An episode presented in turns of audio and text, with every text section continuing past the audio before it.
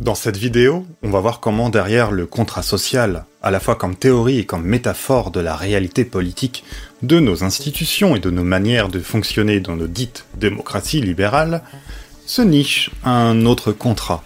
Un contrat racial qui fonde en partie le contrat social en opérant une cassure nette entre deux parties de l'humanité, celle qui profite de la domination et celle qui la subit.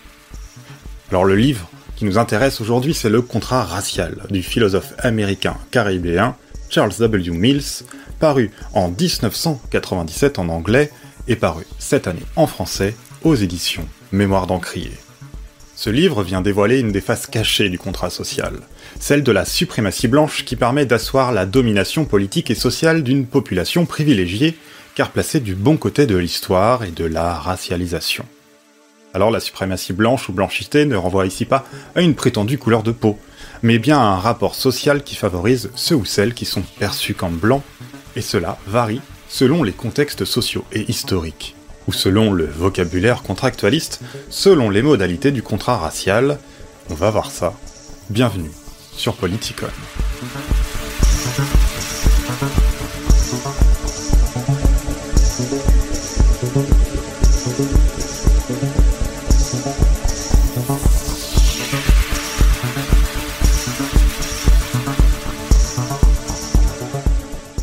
Il y a quelques mois, j'ai parlé sur la chaîne du livre Le contrat sexuel de Carol Patman, qui expose une idée semblable.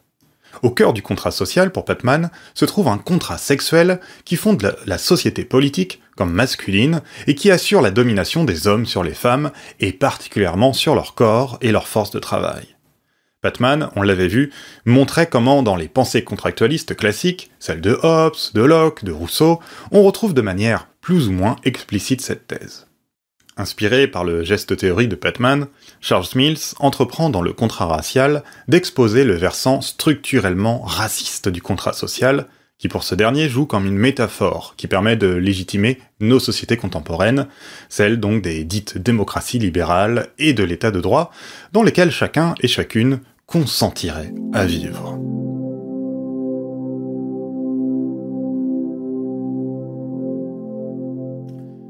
Le contexte intellectuel a depuis les années 1970 et l'apparition du livre de John Rawls, Théorie de la justice, ravivé en philosophie la théorie du contrat social. Mais cette théorie, sous ses airs émancipateurs et progressistes, dans le sens où elle viendrait proposer un modèle politique idéal, est idéologique dans le sens péjoratif du terme. Il ne s'agit pas ici simplement d'une idéologie, hein, comme simple vision du monde, qui dirait ce qu'il faut faire ou non hein, pour changer ce monde, mais d'une idéologie qui vient dissimuler les intérêts de ceux et celles qui profitent du monde tel qu'il est. D'une idéologie qui voile les dominations sous le tissu opaque d'un universalisme de droit, mais pas de fait.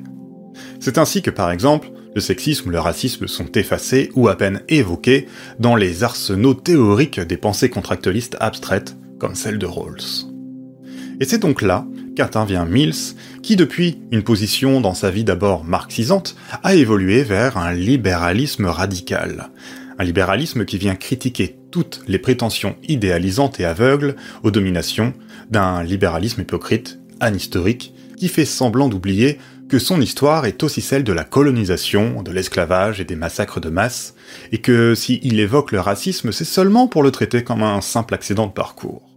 Évidemment, il s'agit au contraire de voir en quoi le racisme, la place du racisme est centrale dans la construction de la modernité occidentale. Mills se place donc plutôt du côté d'une théorie critique libérale plutôt que marxienne, pour proposer ce qu'il appelle un libéralisme radical noir, qui révise le libéralisme sous un angle antiraciste pour abattre le statu quo de la suprématie blanche. Et pour cela, disons-le d'emblée, il faut prendre en compte l'histoire telle qu'elle s'est construite, de même que ses conséquences, qui font que le monde se structure toujours sur des dominations et des essentialisations racialisantes. La première phrase du livre, Le contrat racial, expose la thèse de manière frappante. La suprématie blanche est le système politique qui, sans jamais être nommé, a fait du monde moderne ce qu'il est aujourd'hui. Quelques pages plus loin, Mills ajoute La suprématie blanche mondiale est un système politique en soi, une structure particulière de pouvoir aux règles formelles et informelles, de privilèges socio-économiques, de normes orientant la distribution différenciée de la richesse matérielle et des possibilités, des bénéfices et des charges, des droits et des devoirs. Cette suprématie blanche fonctionne pour Mills comme un contrat de domination. Un contrat racial conçu comme un ensemble d'accords entre humains définis selon des variations historiques, comme blanc, pour soumettre et dominer d'autres membres de l'humanité racisés, socio-historiquement comme non blancs, et donc placés sous un statut inférieur de l'humanité, si ce n'est en dehors d'elle. Mills écrit L'objectif général du contrat est toujours l'octroi préférentiel de privilèges aux blancs en tant que groupe par rapport aux non-blancs en tant que groupe. L'exploitation des corps de ces derniers, de leurs terres et de leurs ressources, ainsi que la négation des mêmes possibilités socio-économiques. Dans le livre, l'analyse de l'auteur se dégage à travers dix thèses, clairement présentées et qui sont réparties dans trois chapitres. On ne va pas exactement voir l'ensemble du livre, hein, ici évidemment, mais tenter d'en dégager les principaux axes afin de comprendre comment fonctionne, plus précisément, le contrat racial.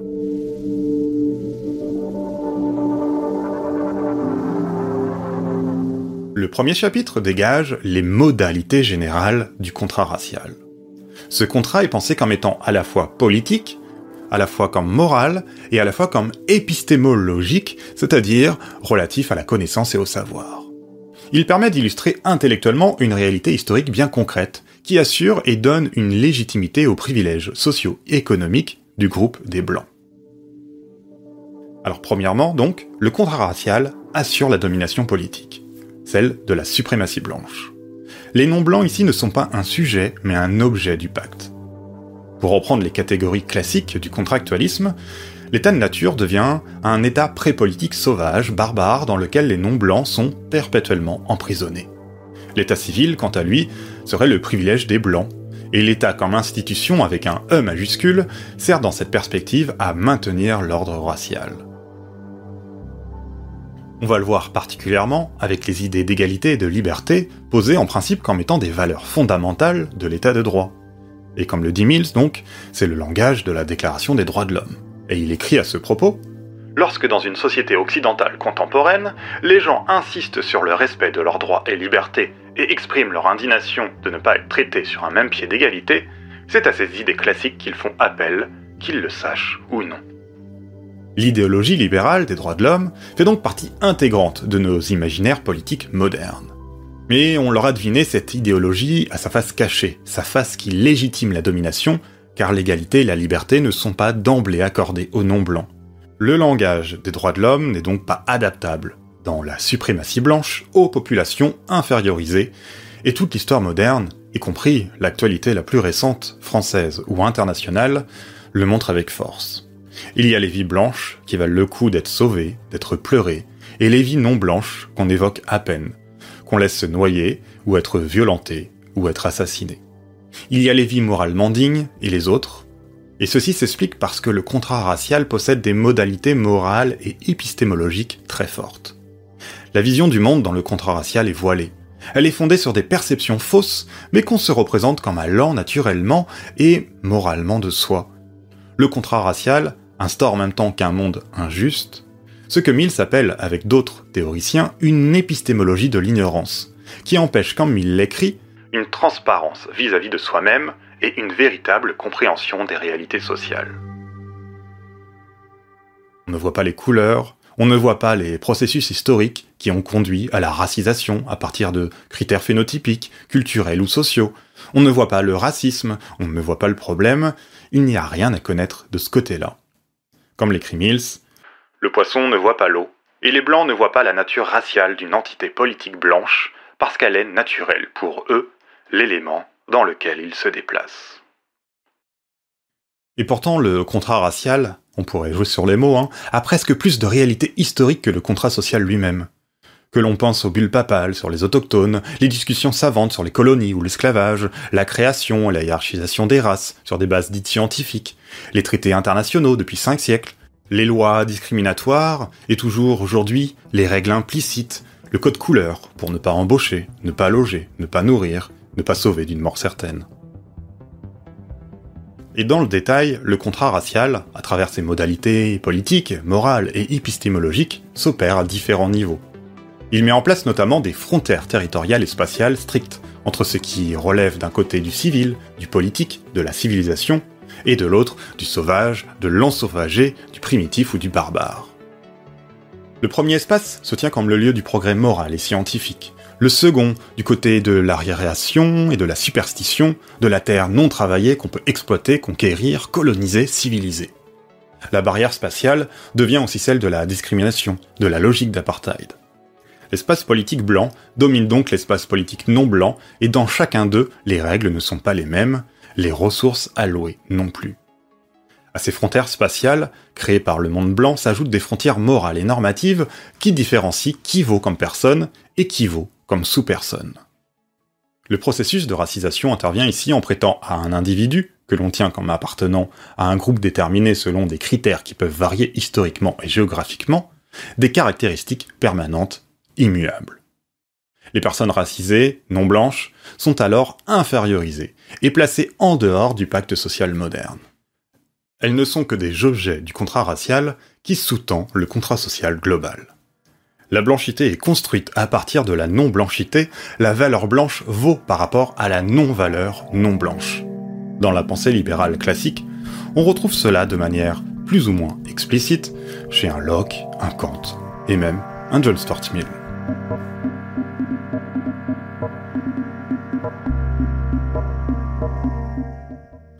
Historiquement, le contrat racial s'assure de pouvoir être réécrit afin de perdurer selon les contextes. Mills distingue deux grandes périodes de la suprématie blanche, une explicite et une implicite. La première période débute à l'époque des conquêtes européennes et des premières colonisations de masse qui sont justifiées, avant ou après, par des discussions sur les natures différenciées de l'humanité. S'ensuit la construction d'un privilège de puissance blanche, politique, économique, culturelle, qui s'opère à travers une série de différents contrats raciaux, d'esclavage, colonial, d'expropriation la suprématie blanche est ici explicite, proclamée ouvertement sur fond de légitimation morale et scientifique. A l'inverse, dans la seconde période, qui correspond encore à la nôtre, le contrat racial existe toujours mais n'apparaît plus. De manière formelle, le contrat social est élargi à toute l'humanité, et pourtant, il existe des contrats multiples qui rôtissent l'ancien contrat racial. À partir qui plus est d'un statu quo irrité de plusieurs siècles d'oppression assumée. D'abord, tout se passe comme si le fait de déclarer l'égalité formelle de toutes et tous suffisait à abolir l'histoire de la domination et de la racisation d'une partie de l'humanité. les structures spatiales, socio-économiques, les mentalités, les stéréotypes, tout cela demeure et le contrat racial est réécrit en sous-main. Et à cela s'ajoute l'aveuglement intellectuel face à l'histoire raciale, on l'a dit, et Mills revient hein, sur les théorisations idéalisantes de la philosophie morale et politique blanche, à la Rawls ou à la Nozick. Il écrit En traitant le présent comme une base en quelque sorte neutre, avec ses configurations prédéterminées de richesse, de propriété, de statut social et de propension psychologique à se sacrifier, le contrat social idéalisé perpétue l'héritage du contrat racial. L'abîme toujours plus profond entre le premier monde et le tiers-monde, où des millions de personnes, largement non blanches, meurent de faim chaque année, et où plusieurs autres centaines de millions, également non blanches, vivent dans une pauvreté abjecte, est considéré comme regrettable, faisant certes appel à la contribution charitable occasionnelle, mais sans rapport avec l'histoire de l'exploitation raciale transcontinentale et intracontinentale. Et de la sorte, en sous-main presque ou pas, l'État continue à fonctionner comme un moyen commode de sauvegarder la structure de la suprématie blanche. Et pour ce faire, dit Mills, le consentement volontaire des populations dominées et exploitées ne peut pas être de mise, et c'est pourquoi il use de la violence physique et du conditionnement idéologique. On retrouve ces deux modalités à la fois évidemment dans l'ancien et dans le nouveau contrat racial, de manière donc plus ou moins assumée ou occultée. Mais dans tous les cas, il y a un phénomène de déshumanisation, de répression, de soumission imposée et qui vise à être internalisé par les populations dominées elles-mêmes.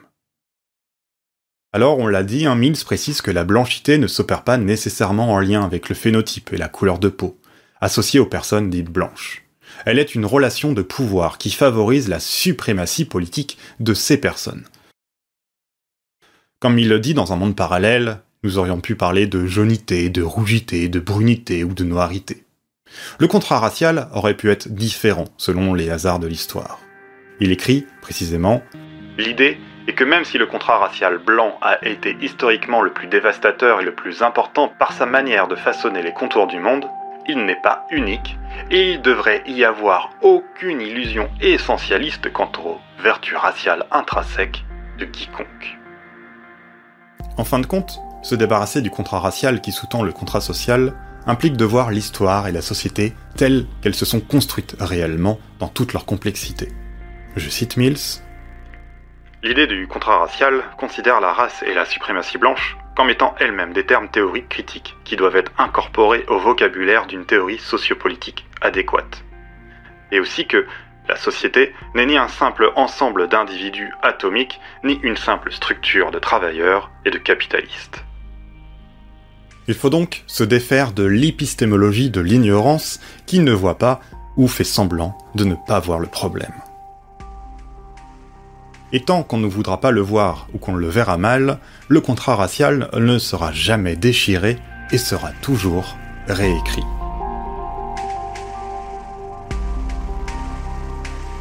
Voilà pour cette présentation du livre important de Charles Mills, enfin traduit aux éditions Mémoire d'Encrier.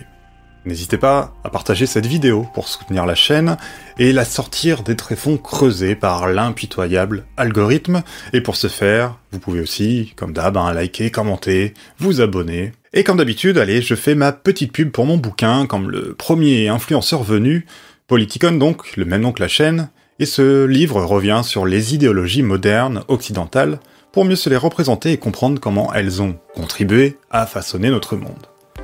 Plus directement, si ça vous dit, vous pouvez faire un don sur Patreon par exemple. Allez, on se retrouve le mois prochain, on parlera royauté et souveraineté.